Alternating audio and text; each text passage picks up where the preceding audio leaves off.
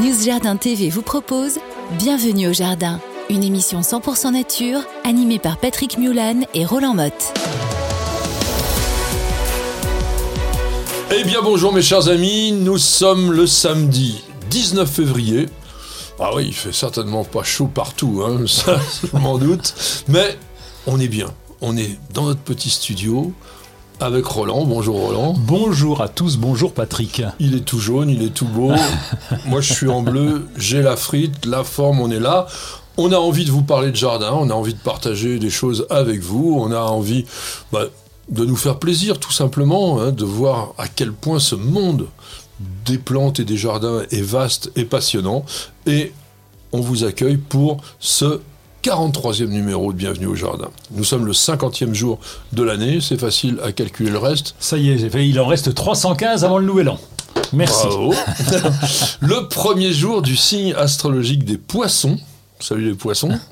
Et le premier jour aussi du mois de Ventose dans le calendrier républicain français, qui est aujourd'hui officiellement appelé le jour du... Le du tussilage, le tussilage padane. Oui. Et en botanique ah, Tussilago farfara. Ah ben voilà, c'est ça, c'est ce que j'allais dire. Alors pourquoi est-ce que dans le temps on l'appelait Filius antepatrem? On l'appelait comme ça. Bah, écoute, via Filius antepatrem, le, fils, avant le, père. Le fils avant le père. Et pourquoi est-ce qu'on disait ça? Oh, eh pas Tout simplement parce que les fleurs, qui sont assez spectaculaires, en fait, comme des fleurs de pissenlit oui, jaune, ça, ça sort bien avant les feuilles. Ah, donc, le fils avant le père, c'est bah, pour ça. Parce que normalement, les feuilles devraient être avant, devraient être le père, et puis après, vous auriez des fleurs. Mais non. Ah, ben oui. oui. Ah, no comment. donc nous sommes dans la famille des astéracées qu'on appelait les composés dans le temps. On va pas vous dire tout ce qu'il peut y avoir comme astéracées, parce que c'est la famille de la marguerite, et il y en a profusion. Et tussilago, donc, provient du latin. Du latin tussis. Et dans tussis, il y a l'atout. Parce que, en fait, ah oui, il va chasser l'atout. Hein Je le savais. Tussilago, c'est tussis à gérer, chasser l'atout. Et c'est un, une plante qui est vraiment utilisée comme euh, plante médicinale. Et pourquoi padane alors? Padane, c'est la forme des, c'est la forme des feuilles, des feuilles par contre, qui ressemble un petit peu à l'empreinte d'un pas d'âne. Exactement. Donc on rencontre très très couramment cette plante dans nos jardins, surtout dans celui de Roland, parce qu'il aime bien les sols alcalins. Oui, alors on le trouve surtout un peu à l'état sauvage. J'en trouve pas dans le jardin, mais j'en rencontre assez régulièrement dans nos petites balades autour de, la maison et dans les coins là, parce qu'on le trouve aussi dans des endroits où c'est un peu retourné, hein, où ça a été un peu travaillé, et donc on trouve ce tussilage padane. Alors il y a une chose que je ne sais pas expliquer, mais dans le temps, les fleurs de tussilage étaient peintes sur les portes pour servir d'enseigne aux apothicaires. Alors peut-être aussi parce qu'elle a cette vertu médicinale euh, réputée, mais quand même, euh, bon voilà, c'est assez sympathique comme ça. Et on dit à la Sainte-Jeanne, c'est-à-dire le 30 mai, arrache les padanes. Peut-être qu'il faut le faire avant parce que au 30 mai, ils doivent être déjà bien ah bah, racinés. Oui, ils doivent être déjà pas mal, oui. D'autant que ça prend des belles racines et ça c'est capable, quand on le laisse faire, de prendre un peu d'ampleur. Voilà. Alors je dis, euh, arrache les padanes à la Sainte-Eusèbe le 2 août, il ne sortira plus jamais de la glèbe. c'est quoi la glèbe bah, La glèbe, c'est un petit peu la boue, etc. Ah et donc on dit que si on l'arrache à ce moment-là, il ressortira plus. C'est vrai que c'est une plante plutôt pionnière et on la trouve, et comme tu avais sans doute raison de le souligner, plutôt dans les sols pas cultivés dans les sols qu'on a laissés tranquilles et hop, il apparaît de façon assez spontanée. Ça ressemble énormément à des pissenlits, il faut bien le dire quand même. Mais une fois qu'il est là. Oui, il est un peu compliqué. Alors, mais il est pas, il a du mal à s'implanter quand même. C'est pour ça qu'on ne le trouve pas tellement dans les jardins. Si on gère bien son jardin correctement, il va pas s'implanter dedans. Alors, on peut aussi le confondre avec des pétacites. La pétasite officinale, oui, euh, donc avec les grosses feuilles, mais qu'on trouve plutôt en sous-bois quand même. Hein. C'est plutôt une plante d'ombre, la pétasite. Alors les grosses pétacites du Japon, mais je pense que nos pétacites à nous, elles poussent vraiment dans les mêmes conditions, euh, dans le même type de sol. Alors tu vas être content, c'est comestible. Oui, c'est comestible. Il, il paraît que c'est très bon parce que j'en ai mangé une fois, mais avec quelqu'un qui cuisinait peut-être pas trop bien et avec des feuilles un petit peu vieillottes, donc c'était un tout petit peu caoutchouteux, donc c'est peut-être pas assez cuit. Et puis on utilisait aussi, on, on brûlait les feuilles de, de, de, de tussilage pendant, pendant la guerre en l'occurrence pour faire un, un succès d'année du sel. Ça permettait d'avoir euh, bah, du sel euh, avec les cendres de ces feuilles. Mais avant d'avoir des cendres, on le fumait. Ah, ça se fume Eh oui. Dis donc. C'était un succès d'année du tabac. Alors on laissait fermenter les feuilles et on les, on les empilait, on les séchait comme des feuilles de tabac. Et on disait que ça pouvait avoir un effet contre l'asthme et le coryza. Bon, toujours les mêmes propriétés pectorales de cette plante. Alors aujourd'hui, donc je vous disais 19 février, on fête qui... euh, Eh pardon, bien, oui, on fête Monsieur Cordès, Monsieur Reimer Cordès, Ah, donc oui. on connaît les rosiers Cordès. Voilà, alors lui, c'est déjà la troisième génération, puisqu'il y avait eu deux Willem avant. Willem, le grand-père, qui était vraiment le lancement de cette grande société de rosiers, et puis après le père qui s'appelait William II, et lui, donc, Rémer Cordès, il a sorti quand même des variétés intéressantes. Il a sorti Alchimiste, euh, qui s'écrit avec un Y et pas de E. C'est un buisson abricot, c'était en 1956, on le, voit- encore hein, dans les offres. Fait des neiges, Ah oui, qui fait des s'appelait neiges. Schneewinten à l'époque, bon, euh, en allemand, et qu'on appelle beaucoup aujourd'hui iceberg. 1958 est toujours une des variétés blanches les plus formidables. Ouais, Il y avait, ah bah oui, euh, Lily Marlène. oui, oui. Lily Marlène qui a un rouge, un polyantha rouge en 59. Et puis alors un que j'aime beaucoup, qui s'appelle Westerland, qui est un gros arbuste avec des fleurs très très grosses, un peu jaune orangé. Et je l'aime d'autant plus qu'il a servi de parent à Dominique Croix pour la création de ma propre variété Patrick Mulan, qui est donc un enfant de Westerland de Monsieur Rainer Cordes. Donc d'un côté, j'ai un enfant qui est peut-être aussi un enfant de Monsieur Cordes. Donc voilà, toujours. Donc il fallait faire un petit clin d'œil. Alors aujourd'hui, on fête, on fête la Saint-Gabin. Donc je ne sais pas s'il y a énormément de Gabins. Ah si, j'en connais un, tiens. Un jeune qui Oui, s'appelle bien sûr. Gabin, c'est revenu un petit peu à la mode. Bah, malheureusement, c'était un martyr. hein. Euh, ouais, Ouais, on l'a- c'est pas de bol. Il a été martyrisé à Rome en 286, le pauvre. En tous les cas, qu'est-ce que l'on dit? Eh bien, c'est Gabin, mais c'est aussi Gabia. Pour les Oui, filles, ça doit être filles. Gabia. Et donc, euh, c'est à la Saint-Gabia que fleurissent les Edgeborsia. Oh là, il nous a fait C'est beau, ça. hein. Oh, J'adore cette primé, plante. dis-moi un peu ce que c'est. J'adore cette plante. L'Edgeborsia, ben lui, lui aussi il fait ses fleurs avant d'avoir des feuilles, avant d'avoir. euh, il, il est, il est tout seul en fleurs avec juste ses tiges. Alors j'ai essayé de le planter chez nous, ça n'a pas marché, autant te le dire, d'autant que c'était l'an dernier avec un printemps extrêmement froid. Donc euh, il est un peu limite en termes de, de Un résistance. petit peu limite, oui. Alors, c'est une plante qui est vraiment très jolie. On l'appelle le buisson papier aussi. Bon, alors, ça fait. C'est pas très grand, entre 1 et 2 mètres de haut. Une bonne longévité. Et puis des fleurs qui sont jaunes et blancs. En fait, elles sont plutôt ou blanches et jaunes. Euh, Oui, et ça blanc, fait des, et puis le euh, bout est, des petits pompons jaune. aussi, c'est magnifique. euh, donc c'est Geworthia tomentosa, euh, parce que Chrysantha que tu m'avais écrit euh, a disparu. Ah bah Alors, il a été remplacé par tomentosa. bah oui, il faut regarder la botanique. Alors tiens, dans la famille des Timéléacées euh, qu'occupe notre Geworthia, qu'est-ce qu'il y a que tu connais? Bah, Peut-être que le Daphné. Bah voilà. Bon, Ouais. ça va, ça va aller avec le. Piméléa, non. Non, Non, Piméléa, c'est sympa aussi. Ça fait des espèces de boules roses. C'est une plante vivace. Bon, donc en tous les cas, redis- redis-nous ton, ton, joli petit dicton. Bah oui, c'est à la. Sainte Gabia que fleurissent les Edgevorsia. Et moi, je vous dirais qu'avec les frimas de Saint-Gabin, dans le jardin revient le robin. C'est quoi le robin? Le Robin, c'est. Alors, oh, c'est un vieux nom du rouge-gorge, ça oui, tout à fait. Ah oui. Euh, Alors, vieux nom ou nom euh, anglais, parce que le Red Robin, c'est le nom anglais du rouge-gorge. Ah bon Oui, ils appellent ça comme ça. Ah, Robin, dans, dans- dans Batman et Robin, c'est pas le même. Non, je pense pas. hein. Et Saint-Gabin dans le vent, Camélia sous le paravent. Nous avons une question de Rachel. Rachel, alors il y a un petit 5 à côté, ou un V peut-être, donc euh, on va dire Rachel. pas, Bon, on va dire Rachel. Elle a planté dans son beau jardin dans la plus belle ville du monde, à Nancy, un figuier sur tige qui a souffert de la gelée malgré un voile d'hivernage. La neige a stagné sur le voile, brûlant les rameaux. Il est reparti du pied et a formé plein de branches. Faut-il le retailler en forme d'arbre ou le laisser en buisson? Bah, ça, c'est comme on veut. Oui, c'est ça, oui. Alors, c'est vrai qu'une plante qui a été agressée, soit par le gel, soit par vous-même, hein, c'est-à-dire que si vous le coupez comme ça, vraiment à ras, généralement ça repart un petit peu de partout, parce que sur la plaie que vous avez fait, il y a des yeux dormants qui vont tous se réveiller, puisque, je vous rappelle, hein, dans les végétaux, il y a ce qu'on appelle une prédominance apicale, c'est-à-dire que c'est toujours l'extrémité qui reçoit le maximum de sève, et donc ça repart de là. Donc pensez-y, quand vous taillez, il faut savoir qu'un œil, quand il est dirigé, mettons, vers la gauche ou vers la droite, peu importe, il va démarrer dans cette direction-là. Donc quand vous voulez une branche qui se dirige vers la droite, vous coupez pas sur un œil qui coupe, qui va diriger vers la gauche. Donc, parce que c'est là que ça repart. Donc sur votre figuier, oui, peu importe. Alors, bien sûr, le fait qu'il soit redémarré en buisson, ça sera plus facile de le conserver comme ça.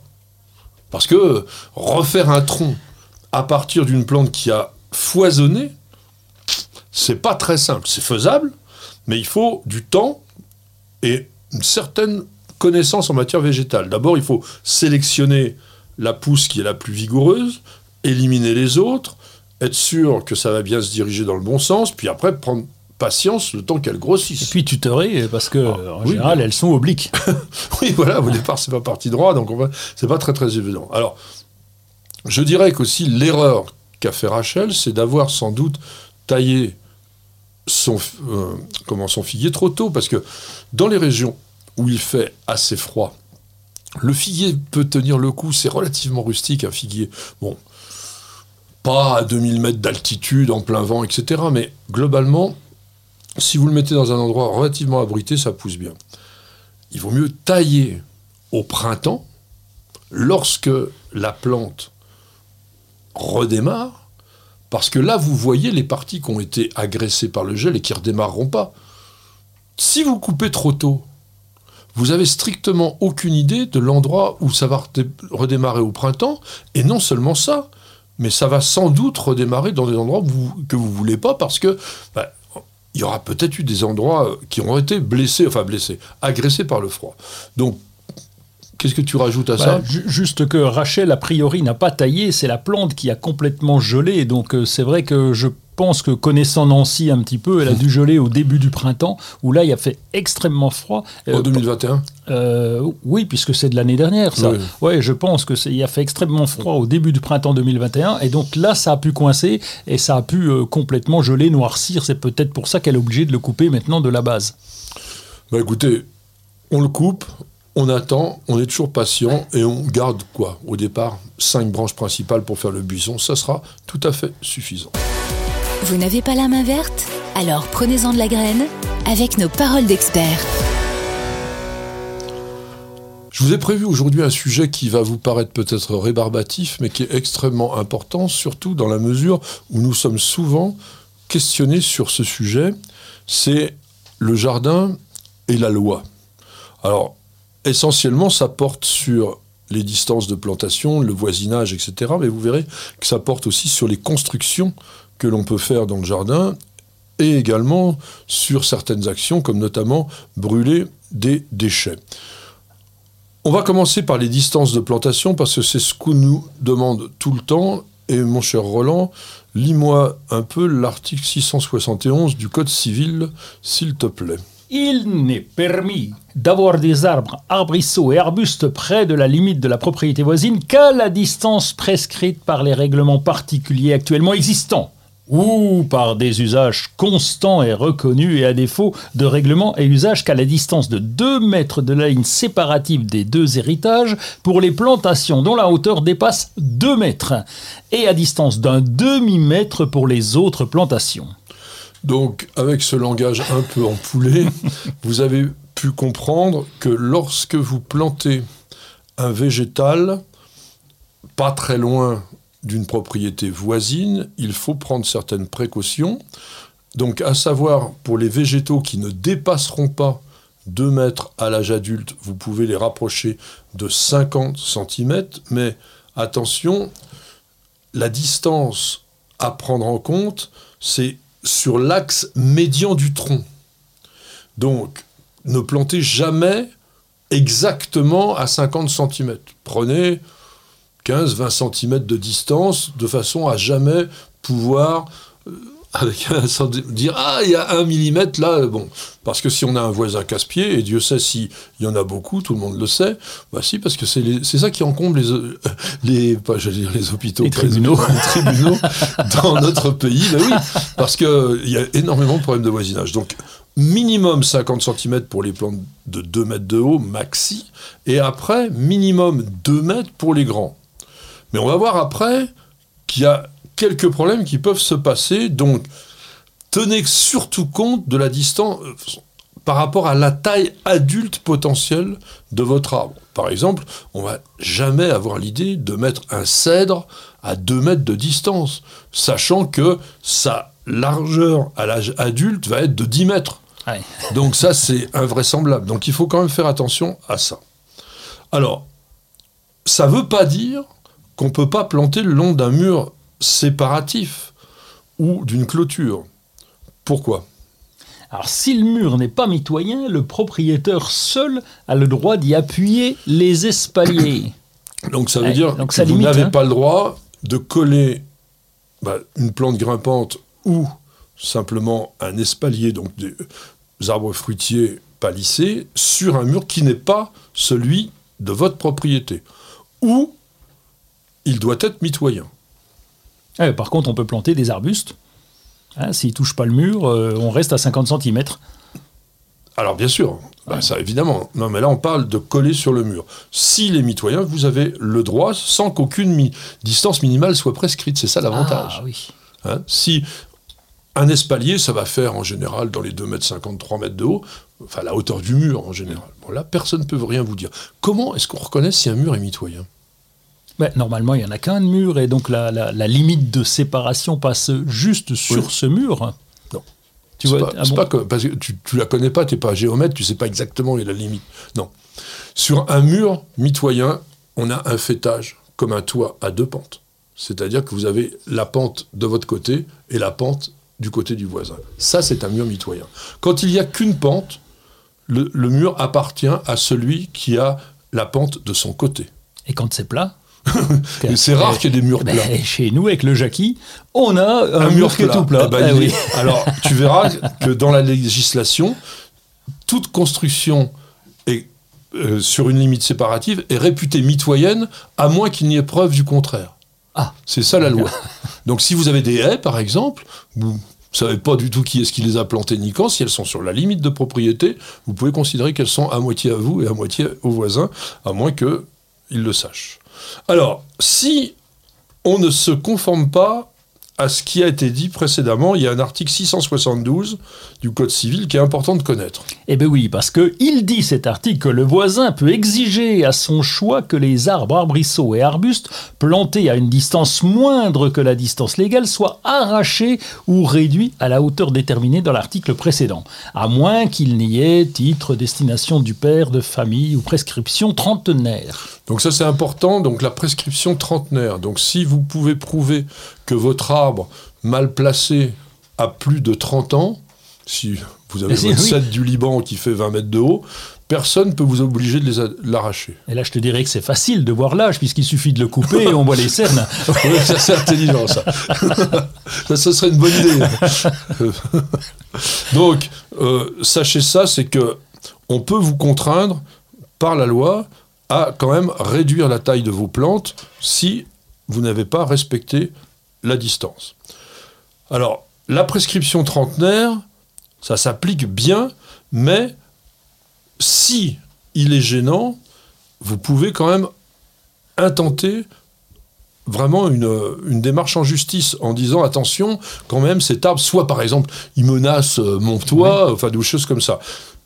Parce qu'il y a quand même aussi une sorte de logique. Alors, si vous avez planté votre arbre à bonne distance, mais que il a grandi, et puis il y a des branches qui dépassent sur le voisin. Il y a l'article 673 du Code civil.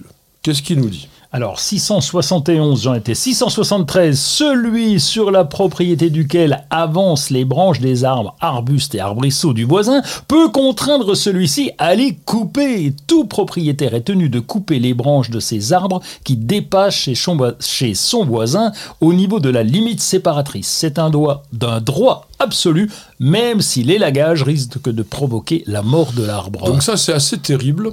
Ah oui. Et ça se ça s'analyse de deux façons. Un, votre voisin a planté quelque chose qui dépasse chez vous, vous n'avez pas le droit de le couper vous-même. La loi dit bien contraindre le propriétaire à les couper. Donc il faut que ce soit le propriétaire de l'arbre qui fasse le travail. La deuxième chose, et ça c'est important pour vos propres plantations, c'est de savoir que la loi se contrefiche de la valeur patrimoniale, entre guillemets, ou même écologique, de vos plantations. Si vous n'avez pas respecté la distance, on peut vous contraindre de les retailler, même si ça entraîne la mort de l'arbre. Donc c'est la loi qui est plus importante que la vie des végétaux. Alors, est-ce que aussi cette loi se limite aux branches? Eh bien non. Si vous avez des racines, des rejets qui avancent sur le terrain, par exemple si votre voisin a planté trop près, vous avez le droit à cette fois de les couper vous-même ou d'appeler un professionnel pour le faire. Les branches, non. Les racines et les rejets, oui. Alors pourquoi Vous allez me dire, ça, c'est toutes les subtilités de la loi. Nos administratifs sont des gens formidablement subtils. Alors, est-ce que la coupe doit être immédiate? Non. En fait, vous pouvez quand même dire à votre voisin, pas de problème, je vais respecter la loi, mais alors c'est pas le cas en ce moment, c'est la bonne période. Mais si par exemple il vous dit ça au mois d'août, vous pouvez dire attendez, oui oui, je le ferai, mais pendant la période valable pour la plante, parce que là on respecte quand même le droit de la plante, si je puis dire, d'être taillée correctement. Si vous êtes locataire,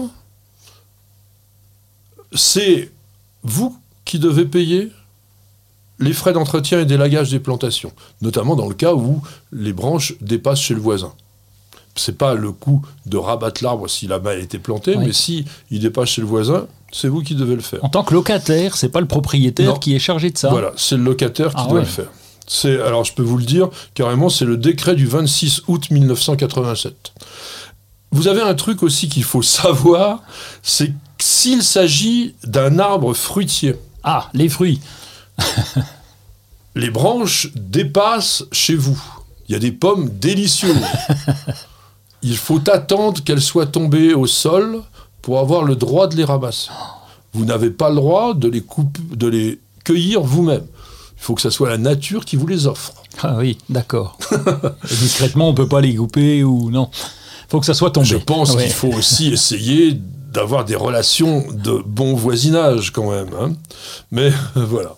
Alors, il y a plein de choses qui sont plus ou moins complexes, subtiles, etc. Après, il faut voir les avocats. Il y a une chose qu'il faut quand même aussi voir, autre que les arbres et les arbustes. Par exemple, si vous êtes en ville et que vous avez envie d'accrocher des balconnières à votre balcon, qu'est-ce que vous impose la loi? Alors, je souhaite accrocher des jardins, vérifier qu'il n'existe pas d'arrêté municipal ou de règlement de copropriété qui ne vous l'interdisent pas. Bon, ça va, ça c'est cool. Alors, oui, mais faut penser à deux choses. Un, bien entendu, de fixer très solidement à l'intérieur, pas, on n'a pas le droit d'accrocher des balconnières à l'extérieur, sauf si vous le faites dans votre propre jardin. Mais dans un immeuble collectif qui donne sur la rue, les balconnières doivent être accrochées côté maison, pas côté rue. Parce que si ça tombe, c'est pas bien. Et puis surtout, il faut penser aux écoulements. Quand vous accrochez des balconnières, vous allez les arroser. Si l'eau dégouline et tombe sur les passants qui sont dans la rue, vous pouvez avoir des ennuis. Les lois qui régissent ces cas de figure sont dans le Code civil aux articles 1240 à 1244 que nous ne vous lirons pas parce que c'est franchement casse-pied. Alors ensuite, il y a au niveau de la loi un vrai problème qui se pose aussi, c'est l'utilisation de la tondeuse. Ah. Ou de la tronçonneuse, ou de la débroussailleuse, enfin de tous les appareils à moteur qui font un bruit infernal et qui dérangent les gens. Alors qu'est-ce qu'on vous dit? Eh ben, on nous dit que le tapage diurne englobe les nuisances sonores susceptibles de troubler le voisinage. Donc, euh, évidemment, il y a l'animal, il y a les, les gens qui font un peu de bruit, il y a la télévision. C'est l'article R13365 du Code de la santé publique qui précise qu'aucun bruit particulier ne doit, par sa durée, sa répétition ou son intensité, porter atteinte à la tranquillité du voisinage. Alors donc voilà, ça c'est hein. très, ouais, c'est comme d'habitude, c'est très ambigu. Alors globalement, globalement, on vous dit que en semaine, du lundi au vendredi, entre 8h30 et midi, et de 14h30 à 19h, vous n'avez pas de problème. Le samedi, c'est plutôt de 9h à midi et de 15h à 19h. c'est bon. Et le dimanche, c'est de 10h à midi. Il y a des endroits, attention, c'est pas si simple, parce que les maires ont tout pouvoir pour créer une ré- réglementation. C'est pour ça qu'on vous disait, il faut aussi regarder systématiquement le code local par rapport à certains usages. Dans beaucoup d'endroits, dans les grandes zones urbaines, il est totalement interdit d'utiliser le dimanche euh, le moindre outil à moteur. Bon, là, maintenant, on a des appareils électriques, donc euh, on est beaucoup moins embêté. Oui, mais si par exemple tu prends du souffleur, ça Ah fait oui, quand même beaucoup de bruit, même s'ils sont à batterie, parce qu'il y a aussi le ventilateur. Voilà. Et on terminera avec la fameuse histoire de l'impôt abri de jardin et de la nécessité ou pas de déposer un permis de construire avec un abri de jardin. Donc pour, alors c'est très très particulier cette histoire-là aussi, je trouve ça totalement stupide. pour un abri de jardin où une serre dont la surface au sol est inférieure ou égale à 5 mètres carrés, déjà pas grand-chose, vous n'avez pas d'autorisation nécessaire à condition, imaginez, que la hauteur ne dépasse pas 12 mètres. Alors, vous faites un truc de serre. 5 mètres carrés et de 12 mètres de haut, c'est enfin, une colonne, quoi, ça sert à rien. Pour les cocotiers, peut-être. Peut-être, oui, peut-être, voilà. Euh, Au-delà, donc, si c'est entre 5 et 20 mètres carrés et toujours une hauteur in- inférieure à 12 mètres, vous avez juste à faire une déclaration de travaux. Mais si vous avez plus de, ce- de 20 mètres carrés, là, vous êtes obligé d'avoir un permis de construire.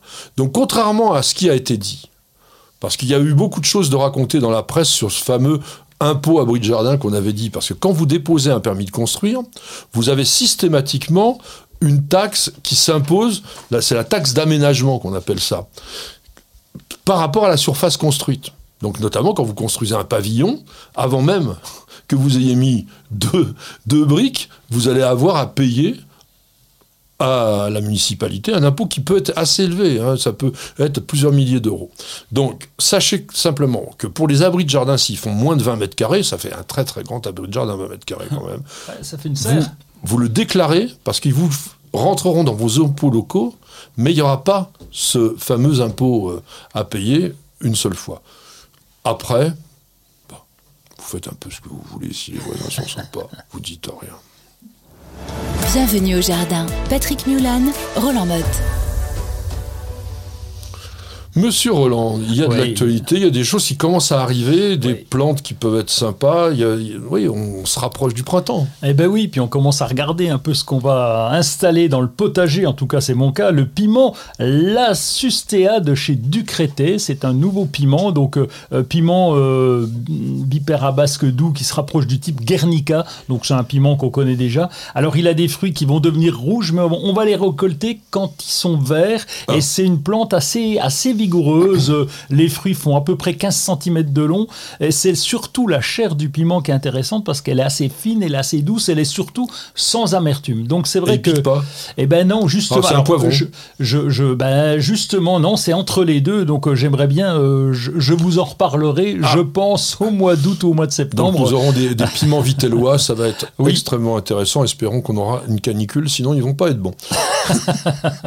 C'est pas gentil. Moi, je voulais vous proposer des abris très décoratifs. Alors, pour les oiseaux, les nichoirs, c'est quand même encore le moment. Alors, ils sont vraiment comme des petites maisons. Ils ont été faits par Wildlife Garden. Je pense que c'est une entreprise britannique parce que souvent les, les, Anglais ont des idées comme ça pour décorer. Alors bon, sur les, sur les nichoirs, on en voit déjà pas mal de cette sorte-là. Mais si on regarde bien, il y a quand même des choses qui sont sympas parce qu'ils ont pensé, bon, au trou d'envol. Ça, je pense que tu insistes beaucoup là-dessus sur oui. la qualité. Oui, en particulier pour les mésanges, c'est des trous de, de 24 mm. Donc euh, on doit bien respecter ça. On doit respecter aussi qu'ils soient protégés, ces trous, pour pas que des prédateurs viennent euh, abîmer alors, le trou. Alors là, c'est le cas puisqu'on a le, le toit qui déborde, mais ce que j'ai trouvé marrant, c'est qu'il y a des sortes de petits perchoirs sur le côté, et ça permettra quand même, je dirais, euh, aux parents de pouvoir à, arriver plus facilement. Alors peut-être aux chats aussi de, de, de s'agripper. Peut-être pas, parce que c'est petit là. Hein. Alors ils font aussi des abris pour les abeilles, ça c'est le truc classique, mais au niveau esthétique, c'est quand même très sympa. Pour les papillons, alors je sais pas si ça marche vraiment, mais alors ce que j'ai trouvé, mais rigolo comme tout et puis sympathique, c'est qu'il y a un abri pour chauve-souris qui ressemble un peu à un château hanté. voilà, alors c'est peut-être pas d'un décoratif terrible dans le jardin, je sais pas, c'est comme chacun son goût, mais j'aime bien aussi l'abri pour écureuil, enfin la mangeoire pour écureuil. Vous, vous savez, les écureuils, c'est des animaux sympathiques, mais alors complètement euh, évaporés. Ils cueillent des trucs, ils en mettent partout, ils se rappellent plus. Donc là, au moins, vous leur mettez cet abri et ça sera tranquille. Donc ça s'appelle wildlifegarden.fr. C'est tout simplement un site internet. Alors, en pensant aux écureuils, aux oiseaux et aux papillons, on va se prendre un petit café et une page de publicité. Bien que votre pelouse se porte plutôt bien, vous voyez apparaître de la mousse ici et là. Pas de problème, Gazon Pur DCM vient à votre secours. Gazon Pur DCM est un engrais pelouse organo-minéral avec une action indirecte contre la mousse.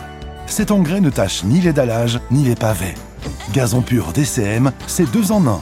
Un beau gazon bien vert et en plus, sans mousse. Incroyable ce qu'un mini-grain arrive à faire. Coucou Virginie B.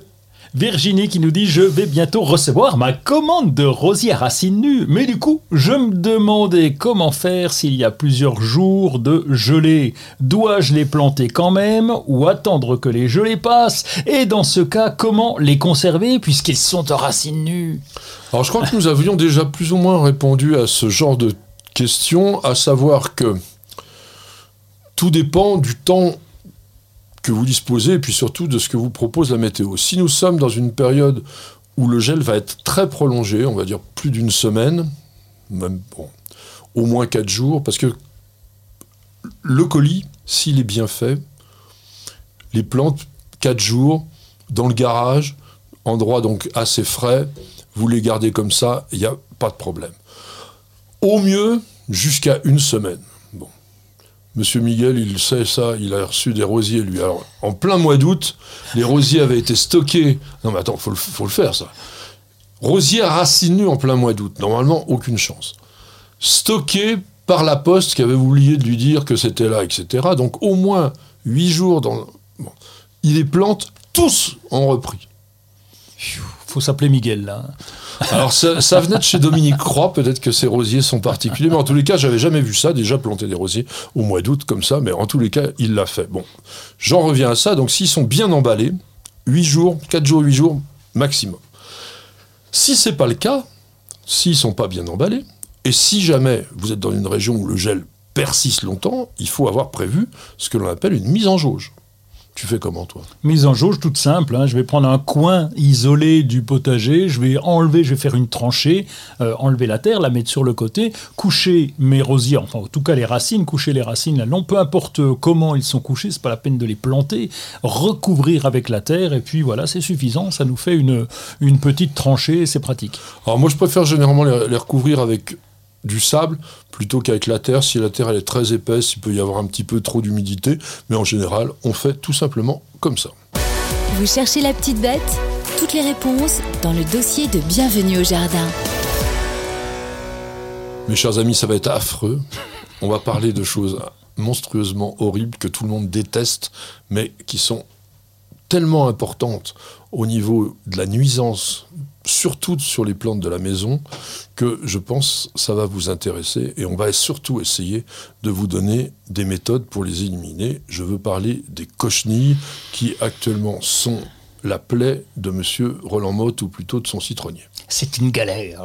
Je suis à la limite de la dépression. Ah ouais, et, c'est compliqué de les enlever. Alors j'ai essayé plusieurs méthodes. Elles restent là. Elles sont encore là. C'est sur un citronnier. J'en ai déjà perdu deux l'an dernier à cause de ces petites bêtes-là. J'étais pas assez attentif. Je suis attentif maintenant, mais malgré tout, elles, sont, très présentes. Oui.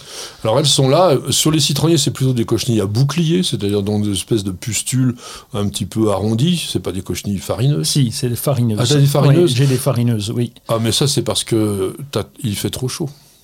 Dans la serre, à l'extérieur, qui est maintenu hors gel la nuit, donc on a... On a ah, mais t'as chauffé euh, Uniquement la nuit, j'ai réglé de 1h à 5h du matin s'il fait froid.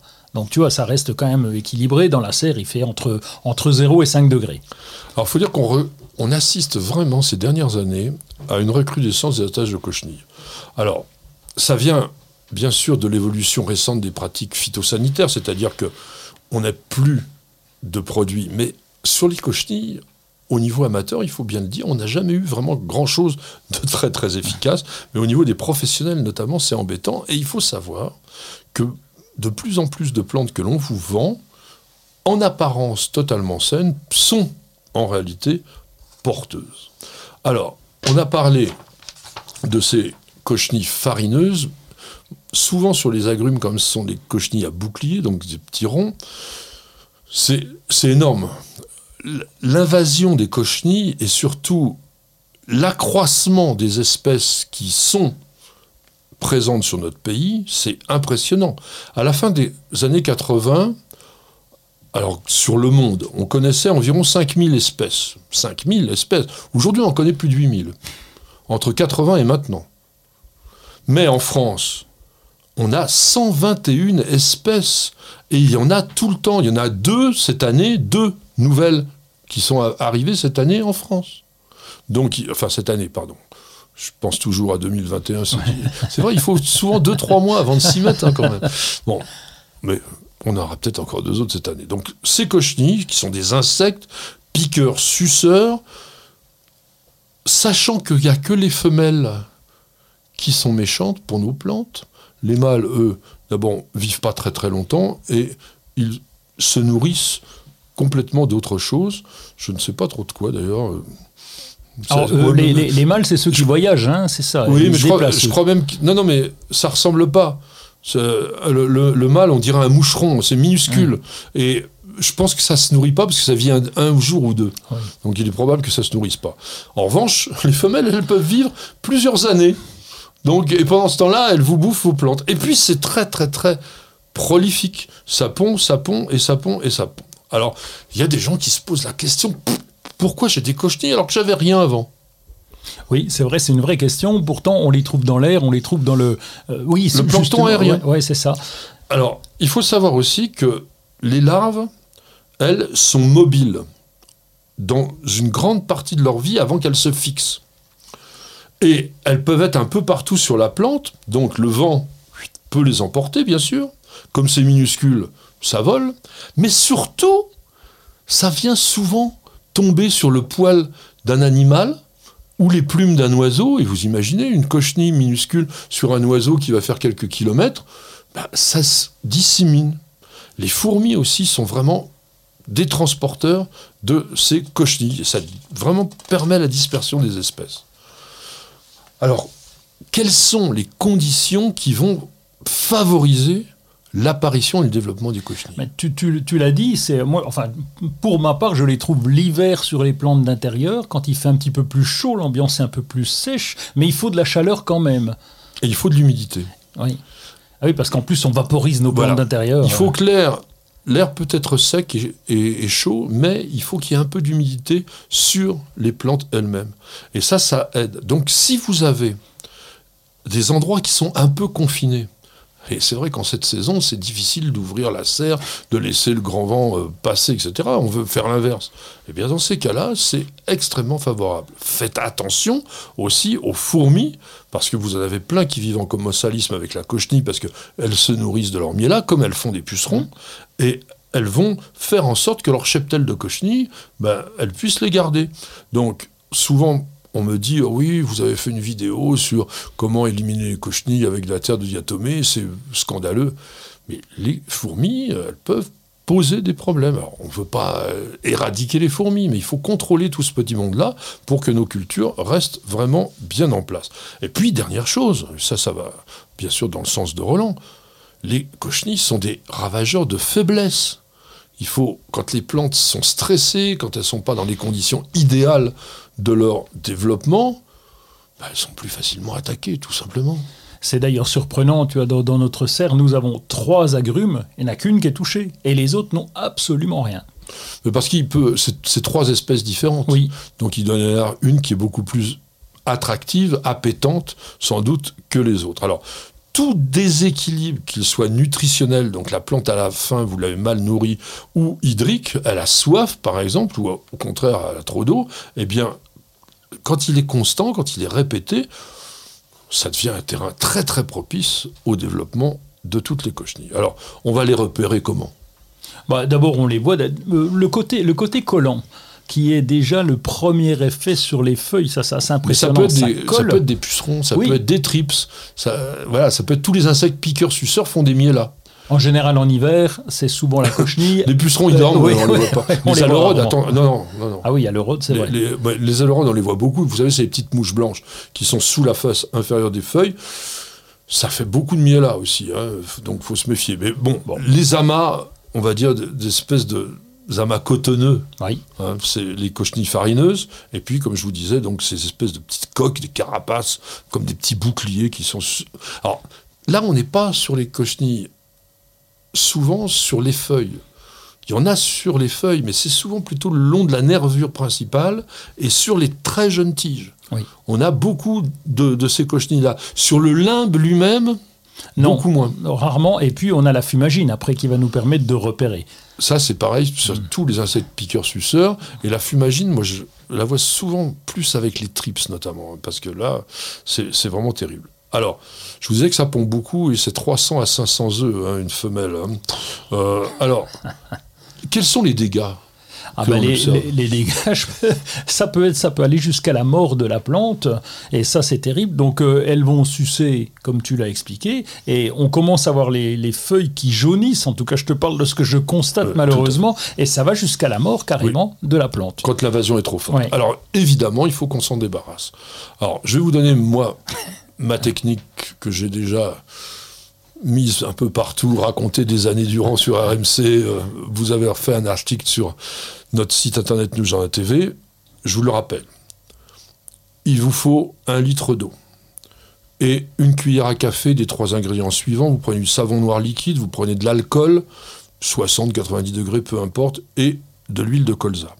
Vous mélangez doucement tout ce truc-là et vous allez pulvériser sur la plante alors attention, les végétaux dufteux, feuillage très tendre, etc., souvent ils n'aiment pas. Mais par exemple, sur les agrumes, il n'y a vraiment pas de problème, ça supporte bien. Sur les, les cicasses, les cactus, non, non, hein, euh, ça, ça va pas non plus.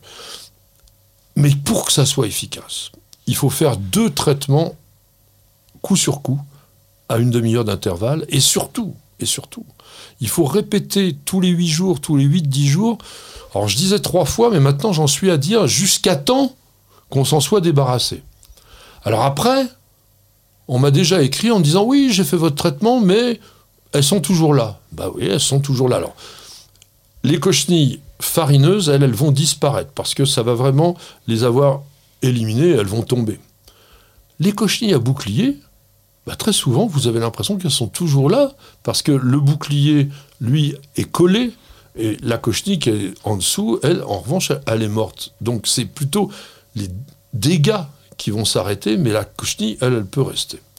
Alors, je voudrais quand même, parce que je sais que Roland, même ce genre de traitement, il n'aime pas trop faire, qu'on parle de quelques solutions complètement bio, à savoir des auxiliaires.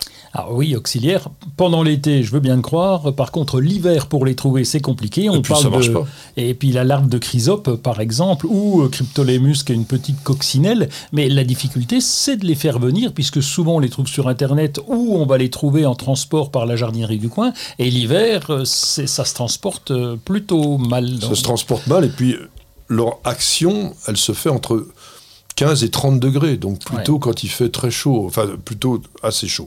Donc la chrysope, c'est pas le plus efficace parce que c'est seulement les larves de chrysope qui sont efficaces et elles sont polyphages. Elles vont manger plutôt les pucerons d'abord, mm.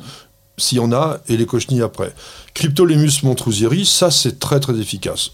Ça peut être contestable parce que c'est une cochenille australienne. Donc est-ce que c'est vraiment très bien d'introduire un insecte Oui, bah, c'est une coccinelle mangeuse de coccinelle.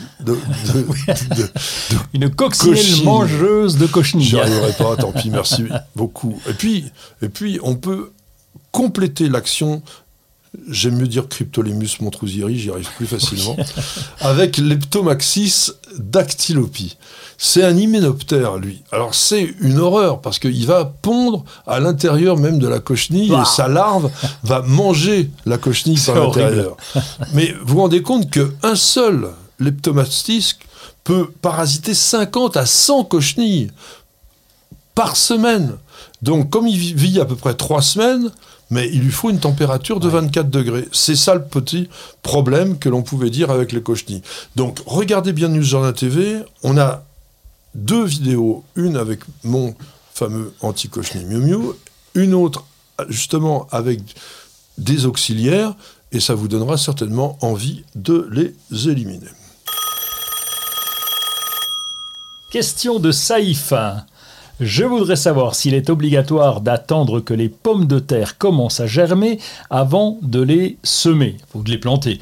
Par ailleurs, peut-on utiliser les tubercules récoltés pour les cultiver à nouveau ou bien faut-il attendre quelques jours, voire des semaines? Alors, première chose, il ne faut pas confondre les pommes de terre de consommation avec les plants de pommes de terre. C'est pas qu'on peut pas, mais moi vraiment je conseille pas de utiliser des plants de pommes de terre qui n'ont pas été, on va dire, contrôlés comme le font les services officiels au niveau des plants pour avoir vraiment une bonne végétation parce que ils peuvent être porteurs euh, de virus. Il y a beaucoup de plantes qui ont des virus. Alors c'est pas extrêmement grave comme ça, sauf que ça entraîne des dégénérescences régulières de génération en génération. Donc il faut faire attention. Et puis je dirais qu'utiliser les pommes de terre qu'on a arrachées régulièrement, la, dégénérescence va être assez rapide. Alors si c'est si soi-même, oui, oui, aussi. En, plus, si vous avez déjà, par exemple, utilisé une pomme de terre, que vous avez réutilisé après, après, vous allez avoir une catastrophe au, au bout d'un moment. Et ça, c'est vraiment néfaste, mais pour l'ensemble de ce type de plante. Donc ne le faites pas. Après, l'important, c'est d'acheter des plants de pommes de terre qui sont contrôlés. Moi, je préfère les acheter germés. Oui. nettement plus simple et nettement plus pratique parce que le germer soi-même, ça prend un certain temps, ça demande un peu de technique et on n'est pas sûr du résultat. Donc autant utiliser aujourd'hui des, des, clayettes de, plants germés. Alors ça va arriver dans le commerce, je me demande même si d'ailleurs les jardineries en ont pas déjà. Très souvent vers le, ça va arriver, hein, vers le 20 euh, février en général il y en a.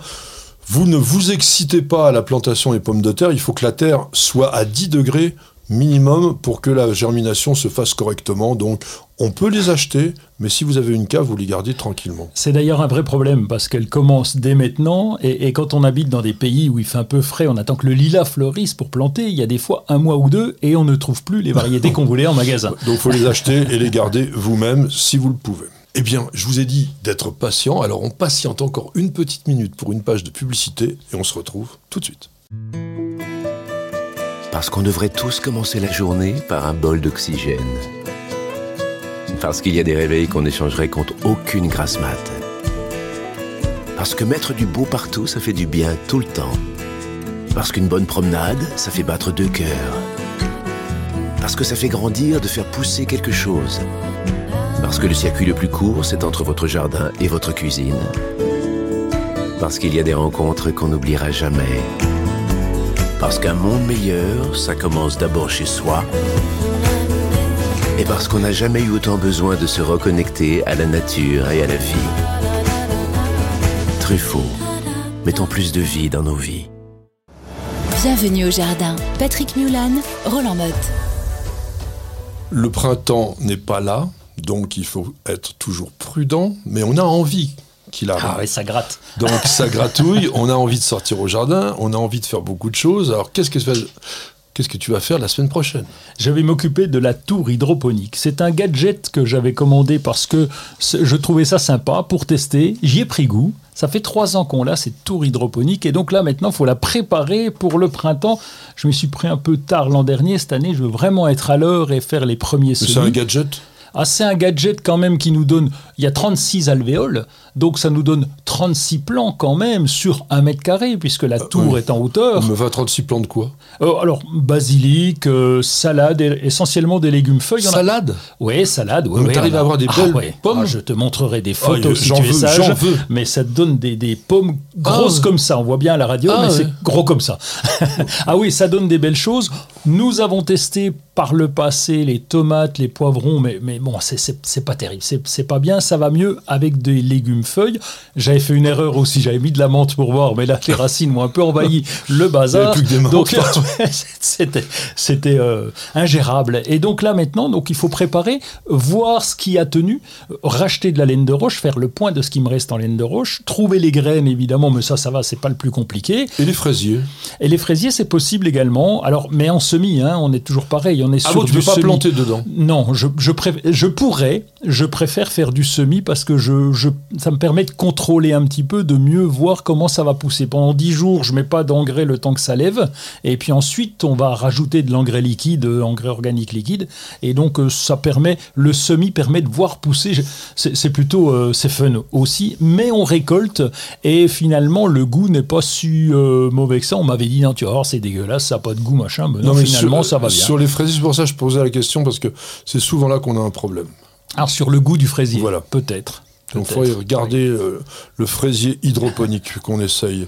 Alors, on va nettoyer des choses dans le jardin. Les plantes vivaces, il euh, n'y a plus grand-chose.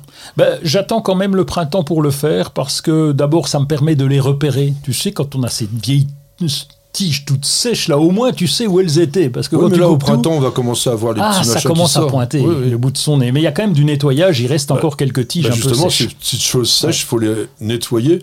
Alors, oui, tu prépares tes carrés potagers. Qu'est-ce que tu dois faire ah, Enfin, C'est un travail de fou, ça. Hein. Je, ne te, je ne le souhaite à personne. en fait, je vais vider certains carrés potagers parce que j'ai mon compost. Je vais refaire un peu, euh, comme nous l'avions dit dans une précédente émission, comme des buts de permaculture. Je dis comme, hein, parce que c'est pas tout à fait pareil. Donc, je vais vider certains carrés tu fais pas des buts avec du bois J'en mets un petit peu, ah mais je me prends, je prends plutôt mon compost. Allez, dis-moi tout, dis tout en détail. D'abord, tous les carrés ont baissé de niveau. Évidemment, le, la terre se tasse. Donc là, je vais regratter un peu. Je vais utiliser trois ou quatre carrés pour reprendre la terre qui a été utilisée pour boucher les autres, en remettre dans les autres. Ça, c'est les plus vieux ou les plus récents que tu prends? Euh, J'essaye de tourner en étant euh, du plus vieux au plus récent. Voilà. Et donc, euh, je tourne comme ça. ça. Ça veut dire que ça me fait 4 carrés à refaire en totalité, puisque j'arrive au niveau du sol. Et donc, je les refais compost, un peu de terre parce que j'ai la chance d'avoir un petit peu de terre, recomposte, un peu de terre et je termine avec un sac de terreau en général sur le dessus parce que c'est là où je vais cultiver. J'aime bien que ça soit assez, tout assez meuble quoi. Donc ça me coûte chaque fois un sac de terreau. Après, il faut se débrouiller pour avoir évidemment le compost, même s'il n'est pas complètement mûr, c'est pas dramatique. Et puis un petit peu de terre, ça permet d'équilibrer. Mais quand tu arrives à la fin du cycle, il reste donc de la terre assez épuisée que tu vas remettre dans le jardin, qu'est-ce que tu vas en faire Non, je tourne. J'en remets qu'un petit peu chaque fois. ça vaut plus rien. Ça vaut plus grand-chose, si ce n'est que non, parce que ça tourne quand même, tu sais, 4 sur 20 carrés, ça me fait en, en 4 ans, j'ai tourné, quoi. J'ai fait le tour, quoi. À peu près en 4 ans.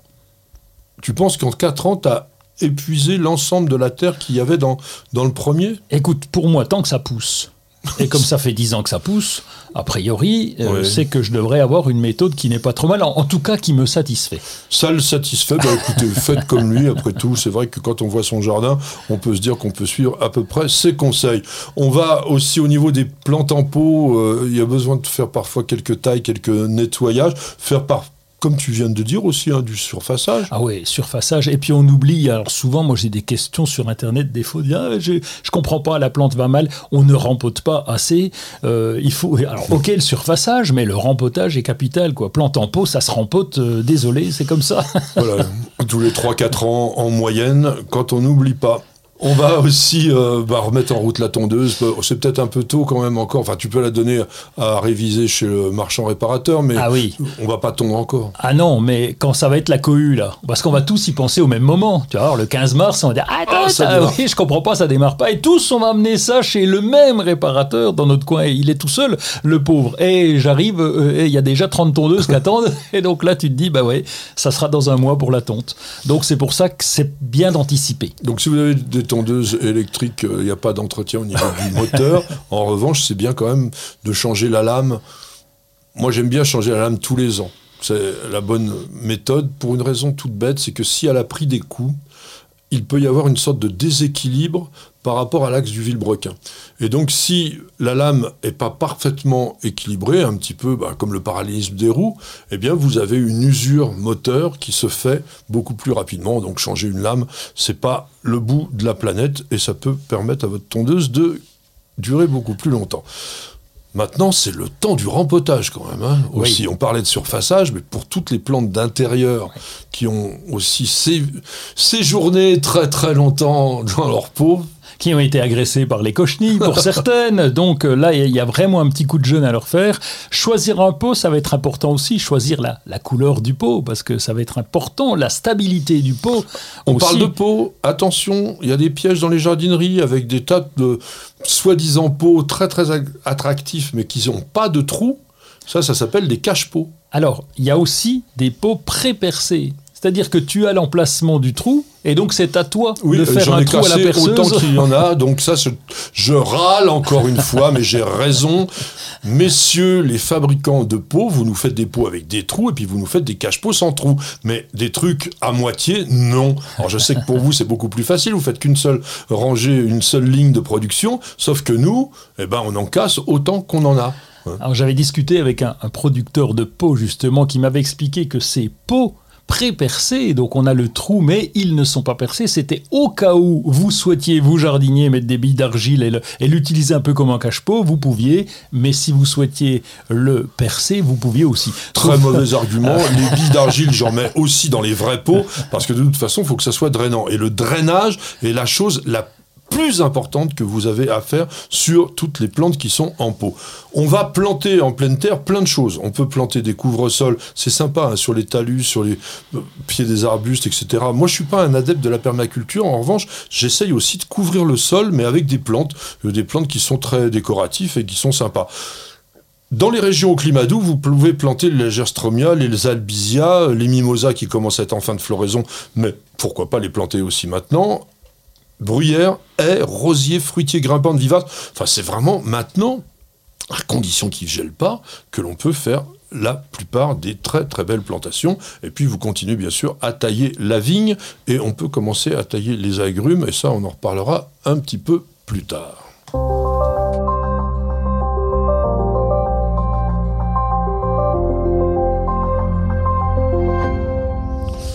Alors mon ami Roland, que nous proposes-tu dans ton surf? Eh bien, tu avais parlé de la transition écologique. euh, enfin, non, le ministère de la Transition écologique qui avait proposé un, un- un truc au sujet Oui. des pollinisateurs. Oui, tout à fait. Ok, je t'en félicite d'avoir parlé de ça. Moi, je vais te parler d'un copain euh, qui s'appelle. Alors, son site s'appelle hôtel a-insecte.fr. Alors évidemment, bon, il n'est pas doué en, en informatique puisqu'il a mis un nom à rallonge. Il n'empêche que c'est lui qui fait ses abris. Il fait des abris sur mesure. Il fait des abris aussi euh, prêts prêts à tout. C'est dans les Vosges, donc je peux t'en parler. J'ai visité son, son petit atelier. Donc bien, Bah, ah non, c'est parfait.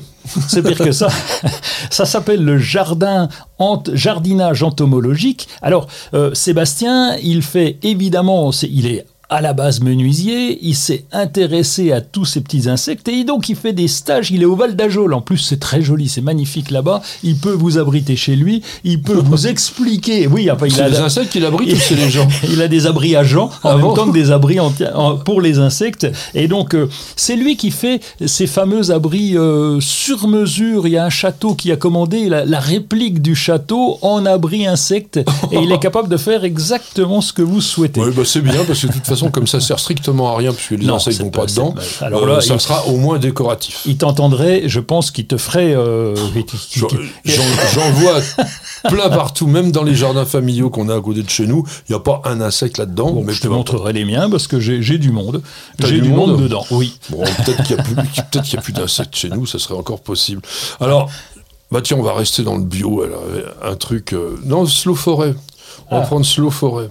Déjà, le nom, je déteste ce nom. Ça veut dire lentement. Mais oui, Ah, mais bah. non, mais cette espèce de, de volonté aujourd'hui, le, le- la slow attitude, etc. Ça veut dire quoi? On est dans une vie trépidante, dans une société qui arrête pas de bouger à 350 à l'heure, et on vous dit la slow forêt. Bon, Prenez votre temps. et puis d'abord, ça aurait été quand même beaucoup plus malin d'appeler ça, bah, je sais pas, la, la forêt. euh, La forêt lente. Non, l'esprit, tiens, il, lui, il dit l'esprit slow forêt. Bah, l'esprit forêt, ça aurait suffi. Bon, parce que il est parti d'un un constat. C'est vrai qu'en France, il y a quand même 3,5 millions de nos compatriotes qui possèdent un petit coin de forêt. Ah Eh ouais. ouais, quand même. Ah, ça fait Hein. du monde, oui. Et donc, il y a beaucoup de gens qui aiment bien aussi acheter, mettre un peu d'argent sur un- une petite parcelle forestière. Donc, ce livre-là, il a pour but de vous aider à la cultiver, cette forêt. Parce que c'est pas un jardin, une forêt, mais c'est jardiné. Les forêts d'aujourd'hui sont plus naturelles, elles sont plus sauvages. Donc, il est important de pas faire n'importe quoi, parce que là, on est sur un milieu quand même qui doit être aussi écologique que possible et aussi équilibré. Donc, cultiver les forêts en respectant l'environnement, c'est la base même de tout ce que chacun a envie. Donc, c'est un ouvrage plutôt pratique qui vous introduit vers, on va dire, la notion de biodivers- biodiversité forestière. Il faut en faire l'inventaire. Il faut aussi mettre en œuvre des techniques de gestion valables, rentabiliser sans dégrader. C'est ça qu'on cherche. Puis utiliser des filières locales pour développer des réseaux euh, bah, de vente de bois, etc.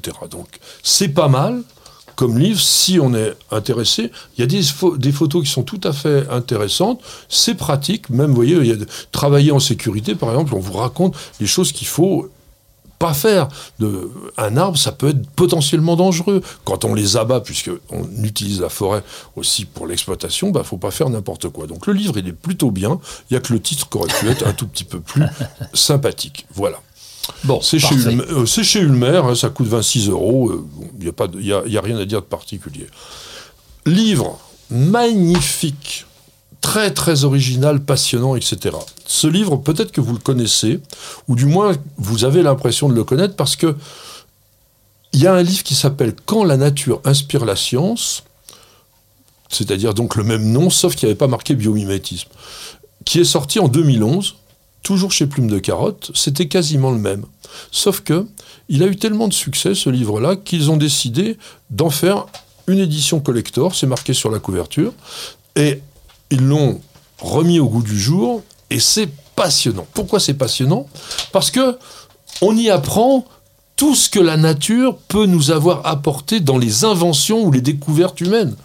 Que la, ba- la bardane, par exemple, c'est ce qui a permis de créer le velcro Ah oui, le scratch. que la première montre au réveil a été inspirée par le grillon. Oui. Que la coquille Saint-Jacques est à l'origine de l'invention de la tôle ondulée. Que les yeux anti-reflets des mouches ont permis la création des panneaux vo- voltaïques, quand on regarde Ah oui. bien. Plein de trucs. Tiens, la nervation des Victoria Amazonica, ça a aidé à faire l'architecture du palais de Crystal Palace. Parce que c'est très très très costaud les, les Victoria Regia. Donc il y a plein de choses comme ça, les propriétés auto-nettoyantes du lotus qu'on utilise dans le bâtiment, les, les samars de l'érable qui ont permis d'inventer l'hélicoptère, enfin plein de trucs comme ça. Et c'est une science qui au départ n'était que de l'observation, que des idées de copie, etc. Ça date des, des Égyptiens. Euh, après, il y a eu Léonard de Vinci, tout, tout le monde les créateurs se sont inspirés de la nature, et là-dedans, vous en avez un- une sorte de concentré avec des photos magnifiques, des textes qui sont très précis. Le livre est beau. C'est un, un livre Ouais, de bibliothèque, ça vaut 35 euros, mais je peux vous dire, ça les vaut bien. Qui nous appelle, mon cher Roland? Eh bien, c'est Christian qui nous appelle de Belgique. Et Christian nous dit comment faire pour récolter ses propres graines de pensée. Alors moi, j'ai jamais pensé. parce que ça n'a pas beaucoup de sens. Récolter des graines de pensée, euh, d'abord, c'est pas gros. Et puis surtout, il faut savoir que ce sont tous des hybrides. Ah oui, Toutes, donc, euh, toutes, toutes les, les pensées qu'on cultive sont des hybrides. Il y en a plein qui sont stériles, donc déjà, pff, vous n'aurez pas de graines. Et puis alors, euh, est-ce que vous avez déjà vu euh, les fructifications et puis euh, bon, c'est insignifiant. Donc, si vous arrivez, par miracle, à obtenir des graines et que vous les semez, soyez certain que vous allez avoir des populations extrêmement hétérogènes. Donc, vous avez aucune chance d'avoir les mêmes pensées que ce que vous aviez, des petites, des grandes, de toutes les couleurs, bon, etc. Bon, peu importe. Donc, comment récolter tout ça? Il faut bien sûr attendre aussi longtemps que possible, et ça c'est casse-pied aussi parce que ça fleurit longtemps. Les pensées, souvent presque jusqu'à début juillet. On peut en avoir quand il fait pas tout de suite un très très fort euh, soleil. Ça dure, ça dure, ça dure, pour que les fructifications se forment. Parce que vous avez, moi je- j'en ai pratiquement jamais observé dans mon jardin. J'ai toujours arraché avant puisque j'ai remplacé par autre chose. Donc c'est quoi un fruit de pensée? Ben, C'est une capsule. Donc c'est un fruit sec, triangulaire, avec les graines. Donc généralement, dans la nature, comment ça se passe? Eh ben, C'est des fourmis qui vont disperser ces graines, parce que, vous vous rappelez, quand on avait parlé de la myrmécophilie, on avait évoqué ce mot un peu barbare, qui est le mot élaiosome. Les, éla- les, éla- les élaiosomes, vous voyez comment c'est facile à dire, sont en fait des sortes de protubérances qui sont associées à des glandes qui dégagent un peu de sucre, ça attire les fourmis, et ça c'est sur la graine, donc c'est minuscule de chez minuscule, et la fourmi elle va emporter cette graine attirée justement par cet élaïosome, et elle va l'emmener soit dans la fourmilière, et puis de temps en temps elle va en perdre. Donc voilà, la pensée, donc, c'est une plante myrmécophile. Oui. On ne l'avait pas dit. Non, mais c'est vrai. ça l'est. Mais à part ça, qui me semble être une information intéressante, franchement, les pensées, soit vous trouvez des graines directement dans le commerce, soit c'est encore plus facile, vous achetez des plants. Patrick, Roland, racontez-moi une histoire de plante, de jardin ou de jardinier. La rubrique que je vous propose maintenant, je l'ai intitulée L'urne de la mort. Attends, attends, je vais faire les musiques, vas-y. Mais oui, parce que nous allons parler des népenthes. Alors nous avons déjà fait une chronique sur les plantes carnivores en général. Nous avons fait plusieurs vidéos sur Nous Jardin TV sur ce monde extraordinaire des plantes carnivores. Mais là, je voulais vous parler des népenthes parce que ce sont sans doute les plus spectaculaires, les plus belles peut-être aussi, parce que certains sont très très décoratifs. Et pourquoi ils sont décoratifs? Parce que ce sont ces plantes qui ont des énormes urnes, qui sont des pièges qui pendent au bout, on dirait, des fils de pêche avec euh, un appât au bout. Le nom Népenthes a été créé encore une fois par Carl von Linné, mais cette fois en 1737, plutôt que la plupart des autres. Et ça vient du grec, dont ne c'est le privatif, et chagrin. C'est la plante qui ne donne pas de chagrin. Bon, pourquoi? Parce qu'en fait, Népenthe, ça existait dans l'Odyssée d'Homère, et en fait, elle, euh, quand je dis elle, c'était Hélène de Troie, qui était la femme du roi de Sparte, Ménélas, qui avait été enlevée par Paris, enfin vous dites l'histoire, mais en fait, elle mélangeait du vin, ce fa- cette fameuse népenthe, donc extrait d'une plante, fabuleuse pour endormir ses ravisseurs. Donc on pensait en fait que les népenthes, le liquide qui était dedans, il pouvait endormir. oui. Ce qui n'est pas totalement faux par rapport aux insectes, on verra tout à l'heure. Donc on a longtemps cru que la plante, enfin son jus, apaisait le chagrin. C'est une plante qui pouvait euh, bah, permettre euh, d'avoir un petit peu plus de. bah, d'éviter la neurasthénie tout simplement. Alors, curieusement, curieusement, le premier Népenthes à avoir été décrit dans la littérature botanique l'a été en 1658, c'est pas la date qui est étonnante, mais par le gouverneur de Madagascar qui s'appelait Étienne de Flacourt. Pourquoi je dis que c'était curieux? Ben Parce qu'il n'y en a pas beaucoup à Madagascar de Népenthes. La plupart vivent plutôt en Malaisie, en Indonésie, en Asie. Mais c'est vrai que Madagascar était une colonie à l'époque, et il dessine la plante et il la décrit en ces termes une plante qui porte au bout de ses feuilles des fleurs ou fruits ressemblant à des vases. Bah oui, Ouais. alors c'est ni des fleurs ni des fruits, c'est des feuilles transformées, mais ça ressemble bien à des vases. Ensuite, il y a eu toutes ces aventures du XVIIIe siècle avec tous ces explorateurs qui ont plus ou moins tous rapporté des népenthes parce que c'était une sorte de plante mythique aussi. Les grandes collections botaniques les réunissaient. Mais on ne savait pas que c'était une plante carnivore. On ne le savait pas. Il a fallu attendre Darwin. Darwin qui s'est énormément intéressé aux plantes carnivores. Il a d'ailleurs écrit un livre là-dessus qui est tout à fait intéressant encore aujourd'hui. Et il était accompagné dans ses observations par Joseph Hooker, qui était le directeur du Jardin botanique royal de Kew, euh, le plus grand jardin Oui. botanique du monde, on peut le dire. Aujourd'hui, on connaît 75 espèces de ces népenthes qui ont donné leur nom à, une, à, la, famille, dans lesquelles ils sont tout seuls d'ailleurs. Et on a donc essentiellement l'Asie tropicale.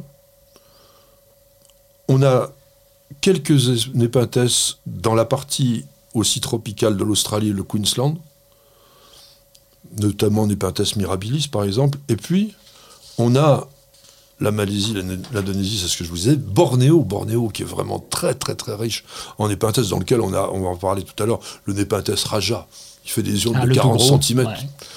Et puis, donc, Madagascar, il y a Madagascarien 6, bien sûr, les Seychelles. Alors, les Seychelles, curieusement, il y a une seule île des Seychelles sur laquelle il y a un, un sommet qui n'est pas très haut, 730 mètres, le mont d'Auban sur Silhouette, où il y a un népenthes qui s'appelle Nepenthes pervillei, qui est tout à fait étonnant.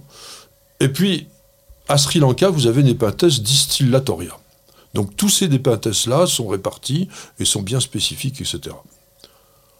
Particularité des botan- botaniques des népenthes, ils sont dioïques, Ouais. c'est-à-dire... Bah, C'est-à-dire qu'ils sont euh, unisexués, hein, ils font les deux. Non, Ils font l'un et l'autre, Euh, voilà. pardon. Il y a l'homme et la femme de, chaque ils sont côté. oui. unisexués, donc ils font pas les deux. Oui.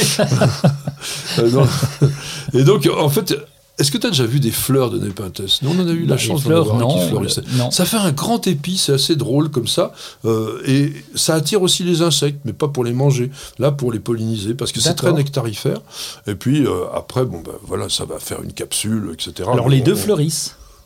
Le mâle et la Ah bah, femelle. évidemment. Ah, D'accord. Euh, les fleurs mâles, elles ont des étamines, et les fleurs femelles, elles ont des pistils.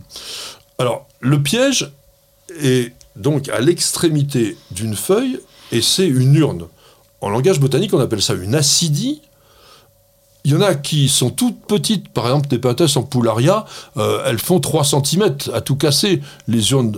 Alors c'est un épinthes, celui qui retombe pas vraiment, il est, il est caché un peu dans la mousse euh, dans, la, nature. Puis alors, comme je vous disais, Nepenthes raja ou Nepenthes kinabalensis,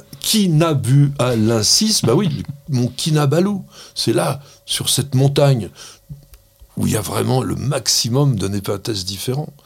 Et là, la capacité du Nepenthes, c'est 3 à 4 litres. Et ces Nepenthes-là arrivent à piéger des oisillons, des lézards. Vraiment, c'est vraiment la plante carnivore. C'est pour ça que je vous disais, c'est l'urne de la mort. Parce que un petit animal qui tombe dans une urne de 40 cm dans laquelle il y a 2 ou 3 litres d'eau, ben évidemment, il va se noyer. Mais c'est pas que de l'eau. Et on verra tout à l'heure. Donc, le piège est bien particulier parce qu'au bord de cette urne, vous avez une sorte de zone brillante, presque comme si c'était de la glu, parce qu'il y a une sorte de nectar dessus qui attire les insectes. On appelle ça le péristome. Et ce piège, qui généralement est rayé, strié, denté vers l'intérieur, c'est déjà le début de la fin. C'est-à-dire que là, c'est un peu le toboggan sur lequel l'insecte va se mettre à avancer et puis sera précipité dans ses cataractes. Pourquoi Alors qu'un insecte, ça peut monter le long d'un mur, ça peut marcher au plafond. Pourquoi est-ce qu'il va tomber et pas revenir? Ils ont mis du savon sur les côtés. Ben, Ça serait trop simple. Mais non. Les parois de l'urne sont recouvertes d'écailles cireuses qui vont se détacher au moins de contact. Ce qui veut dire que il glisse, il tombe, il tombe, il tombe, il peut pas s'accrocher. Parce que chaque fois qu'il s'accroche, ça se détache. Mais les écailles, elles disparaissent alors, elles tombent dans le fond, ça repousse. La plante est capable de les faire Ah oui. repousser. Et puis, même si il est capable de voler l'insecte, par exemple, eh ben, il y a autre chose que la, la plante a inventé. Elle a un chapeau. Ah. Tu as dû remarquer qu'au-dessus de cette urne, il y a ce qu'on appelle un opercule. Ça se referme pas, hein, contrairement à la dionée qui fait son piège à loup et qui est mobile. Ça ne se referme pas, ça sert simplement pour obstruer visuellement l'entrée. Et lorsque l'insecte tombe à l'intérieur de l'urne, il voit pas la sortie. Et donc, il va être désorienté et il va finir par s'épuiser complètement à essayer de remonter. Et sans oublier que même s'il arrive à remonter, il y a le bourrelet du péristome Ah oui. qui revient vers l'arrière et qui lui fait une sorte de plateforme sur laquelle il ne peut pas non plus s'accrocher. Donc c'est complètement un piège bien fichu et tellement bien fichu que ça piège énormément d'insectes. Parce que tu as parlé des oiseaux et des lézards, mais Oui. c'est capable de tomber dedans et pas ressortir non plus. Bah, ils vont se noyer, euh, Ah tout oui. simplement. Bah, y a- quand il y a deux ou trois litres Ah, d'eau, oui, de liquide, et en général ils tombent la tête la première, ils vont être coincés parce que se retourner, c'est étroit quand même. Donc se retourner à l'intérieur, et c'est souvent des jeunes, c'est souvent des oisillons ou des jeunes lézards, ils n'ont pas tellement la force pour le faire, et puis c'est pas à tous les coups, hein, c'est presque un peu exceptionnel. Ouais. Mais c'est pas de l'eau. Parce qu'il y a des glandes digestives à la partie inférieure du piège qui sécrètent un liquide qui est très riche en enzymes et qui va se mettre à digérer toutes les parties molles des proies qui vont être dissoutes et assimilées par la plante. Et quels sont les insectes les plus souvent piégés par les népatès Ce sont les fourmis. 80% du régime carnivore des népatès est fait par les fourmis, mais on trouve aussi dedans des scorpions, des araignées, choses comme ça, etc. Et pour terminer, il faut savoir que la nature est tellement, tellement originale, tellement bien faite, que il y a un commensalisme avec les népenthes. Il y a des araignées qui vivent à l'intérieur, donc une araignée qui s'appelle Misumenops nepenticola, donc l'araignée crabe, toute petite, rouge violacée, et qui est dans des gros népenthes, comme Nepenthes rafflesiana par exemple, c'est beau, euh, beau et cette araignée, elle vit juste sous le péristome, elle n'est pas en bas, elle est sous le bord dont je vous ai parlé, et en revanche, elle est capable de plonger dans le liquide, mais elle est accrochée au fil.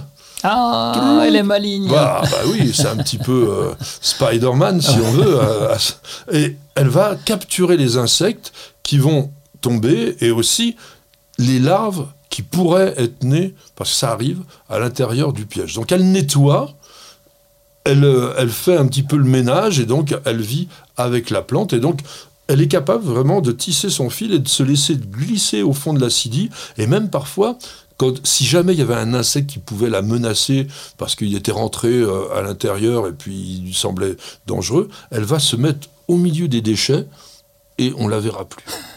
Alors voilà, donc c'est des plantes qui sont extraordinaires. Elles sont d'ailleurs tellement extraordinaires qu'elles ont été très récoltées et aujourd'hui elles sont toutes pro- protégées. C'est inscrit dans les listes index 1 et 2 de la Convention de Washington. On n'a pas le droit de les prélever dans la nature. On n'a même pas le droit de récolter les graines dans les parcs naturels comme le mont Kinabalu, par exemple, à Bornéo. En revanche, il y a énormément d'hybrides. Donc Oui. vous pouvez acheter des népenthes sans avoir l'idée que vous pillez la nature, bien au contraire. C'est pas facile vraiment à cultiver. Il faut les cultiver plutôt en suspension, dans une pièce qui soit chaude mais humide. Donc ça va quand même mieux en serre. Nous, on en a eu pendant quelques années. euh, Ouais, on avait même réussi à, à le faire fleurir. On l'a eu deux, trois ans. On le sortait l'été. On le mettait aussi Oui. accroché. Tu leur donnes des mouches à Pas manger du tout, ou... ils se débrouillent non, tout ils se seuls. débrouillent. ouais. Voilà. Mais alors, c'est une bonne question parce qu'on peut très bien avoir des plantes carnivores sans les nourrir avec des Ouais. insectes. Pourquoi? Parce qu'il suffit de leur mettre un tout petit peu d'engrais, mais vraiment très très peu, et puis elles vont trouver leur nourriture.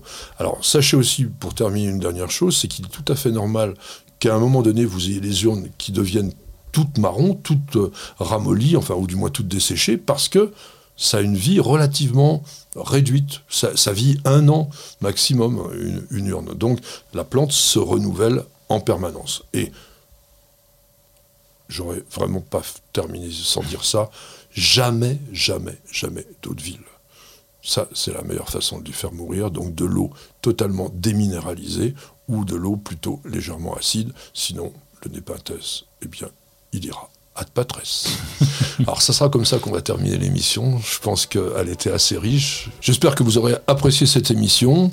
On va se retrouver tous ensemble la semaine prochaine et on vous dit bienvenue, au jardin.